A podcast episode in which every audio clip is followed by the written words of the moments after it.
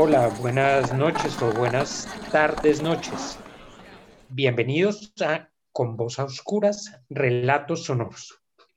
Les habla Carlos Fernández, eh, soy profesor de comunicación oral y escrita y de literatura fantástica y de narrativa sonora en la Universidad de ICESI. Bueno, en, eh, con Voz a Oscuras, hasta la semana pasada presentamos el relato de ciencia ficción Las Metamorfosis, relato del que soy autor. Vamos a dejar en suspenso Las Metamorfosis, relato al que aún le faltan varias emisiones para escuchar otra historia, creada y sonorizada por Juliana Andrea Maldonado, que está aquí con nosotros en el programa. Pues Juliana, me da muchísimo gusto saludarte, tenerte con nosotros. El micrófono de Con Voz a Oscuras es todo tuyo para que nos presentes tu relato, nos cuentes cómo se llama, cómo lo creaste, de dónde nació esta historia, lo que tú quieras y alcances en aproximadamente cuatro minutos antes de empezar a escuchar tu historia. Adelante, Juliana. Bueno, buenas tardes. Espero que todos se encuentren muy bien. Como ya lo dijo el profesor, mi nombre es Juliana Andrea Maldonado. Soy estudiante de noveno semestre de la licenciatura en literatura y lengua castellana. Y antes de hablar del relato, eh, primero quiero agradecerle al profesor Carlos por invitarme a este espacio y por transmitir mi relato. Eh, bueno, esta historia tiene como nombre La guerra en manos pequeñas y frías y nació básicamente de la consigna de un trabajo.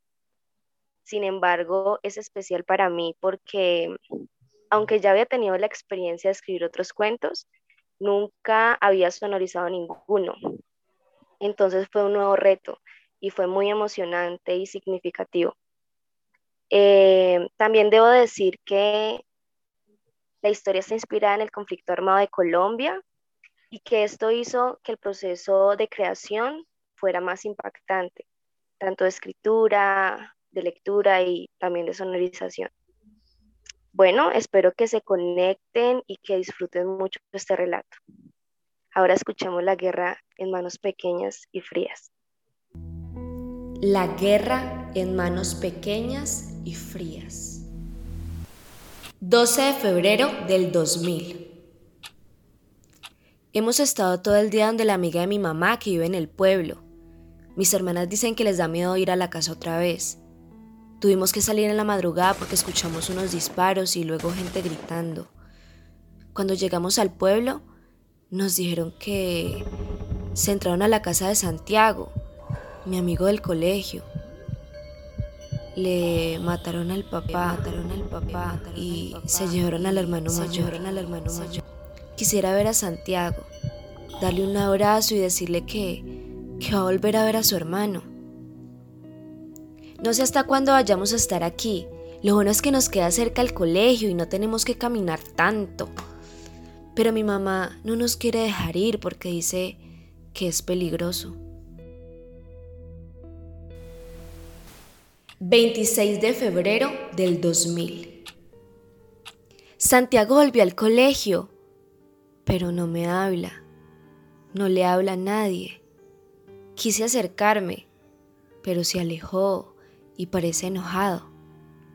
Me siento mal porque no sé cómo ayudarlo.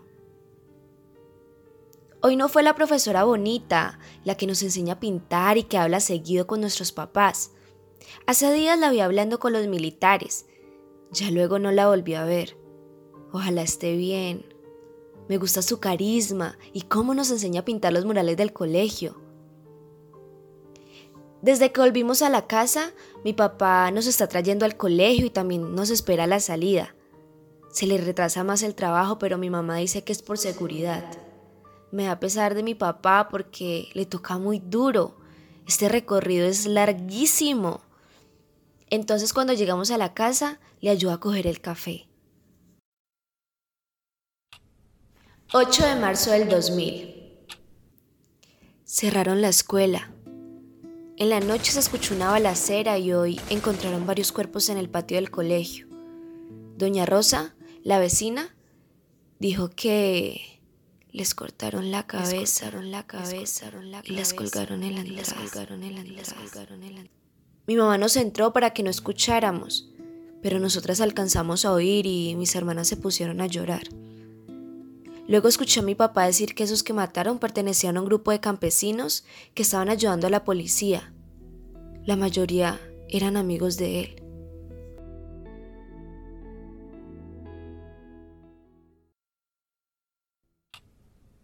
9 de marzo del 2000. Mi papá nos levantó como a las 2 de la madrugada porque teníamos que irnos. Mi mamá estaba llorando y tenía el rosario en la mano. Caminamos hasta el pueblo. En la mañana fuimos a la iglesia, pero ya no estaban las niñas del coro, solo el sacerdote, y él mismo cantaba. Mis hermanas dicen que a ellas les gustaría vivir en el pueblo, pero a mí me gusta más nuestra casita porque está en las montañas y los paisajes se ven más bonitos. Además, mis papás son más felices allá. Ahora no. Antes sí se les notaba más. 25 de abril del 2000. El cuaderno fue lo único que pude agarrar cuando entraban a la casa. Primero hicieron unos tiros al aire y esos me despertaron.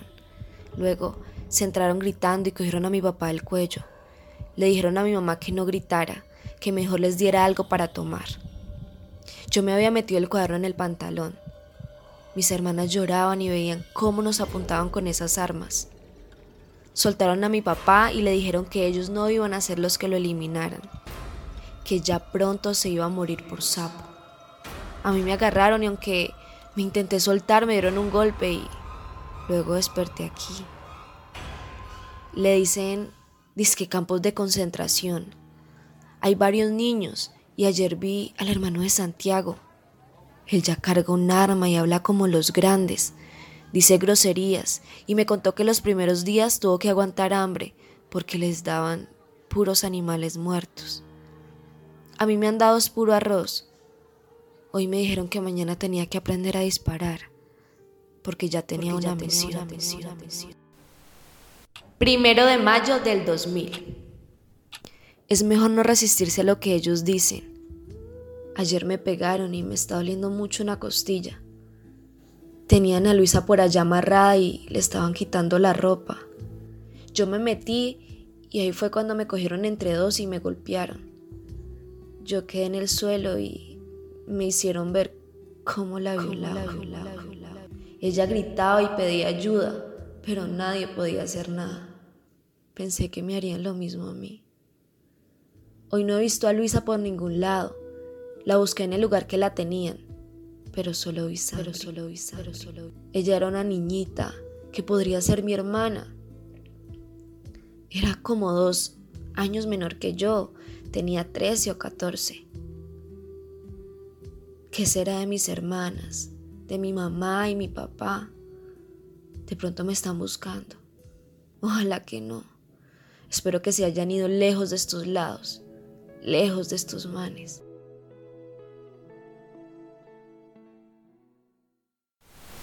...15 de mayo del 2000... Esa gente está trayendo acá a los campesinos... ...los están matando acá mismo, enfrente de todos... Es que para que aprendamos cómo se hace... Más de uno se vomita y llora cuando ve eso... A los que se voltean o cierran los ojos y los pillan los hacen dispararle a los cuerpos muertos después. Y si se resisten, les pegan y los encierran sin comida. ¿Cómo han cambiado para mí los paisajes? Cuando mi mamá o en la misa hablaban del infierno, yo creo que se referían a esto, a este lugar, a estas personas. Yo no hice nada malo para estar aquí, porque los niños tenemos que estar en el infierno.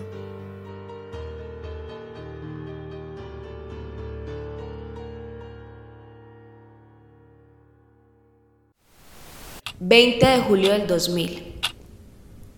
Esto es lo último que escribo. Hoy decido parar. Salir del infierno en la tierra e irme para el infierno verdadero. Aquí, en este campo de concentración donde dejé mi infancia, mi virtud. También dejo mi vida. También dejo mi vida.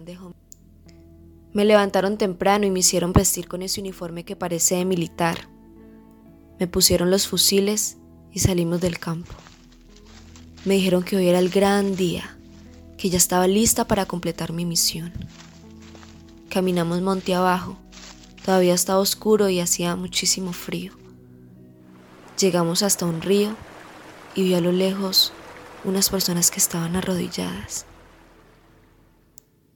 Era mi familia, era mi familia, era mi familia. No me pude acercar mucho, pero vi que estaban amarrados de pies y manos. También tenían los ojos vendados. Mis hermanitas gritaban. Les quitaron las vendas y la primera que me vio fue mi mamá. Gritó mi nombre y los ojos se le llenaron de lágrimas. Me dieron la orden de disparar. Las manos me temblaban y no podía sostener bien el fusil. Ellos me estaban apuntando a la cabeza. Me dijeron que si no disparaba, ellos mismos los iban a decapitar y que luego harían lo mismo conmigo. No me pude imaginar viendo ese terror.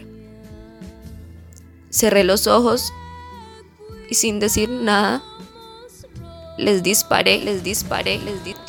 Escuché gritos, lamentos, como pedían ayuda. Me arrodillé y vi cómo ellos los acababan de matar. Se reían y me decían que ya era toda una profesional. Qué asco. Asco de mí no merezco nada. El paisaje se apagó para mí hoy.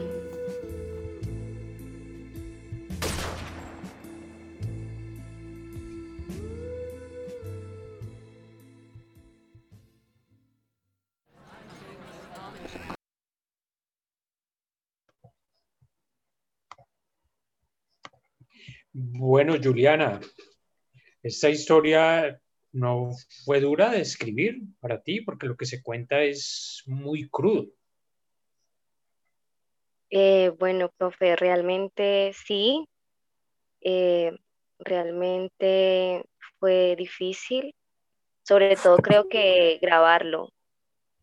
Eh, y cuando le puse la sonorización y cuando lo escuché, sí se me erizaba la piel, porque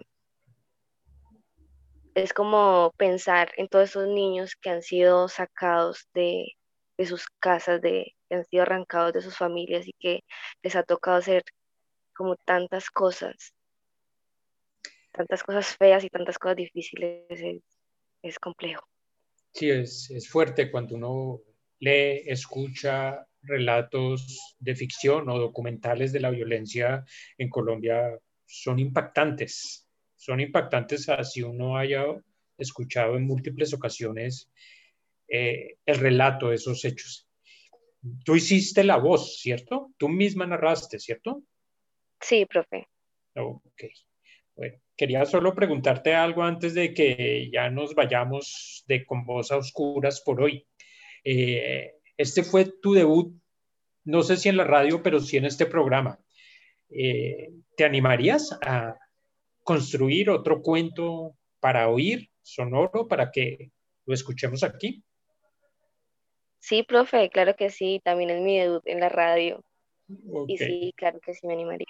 Bueno, súper. Pues entonces ya ah, vamos hablando, vamos a dejarle los micrófonos al programa que sigue y, nada, seguimos en contacto. Y recuerda que queda en Spotify el programa, tú y todos los oyentes quedan en Spotify estos programas que estamos haciendo. Chao, Juliana. Muchísimas gracias y muchas gracias a nuestro productor.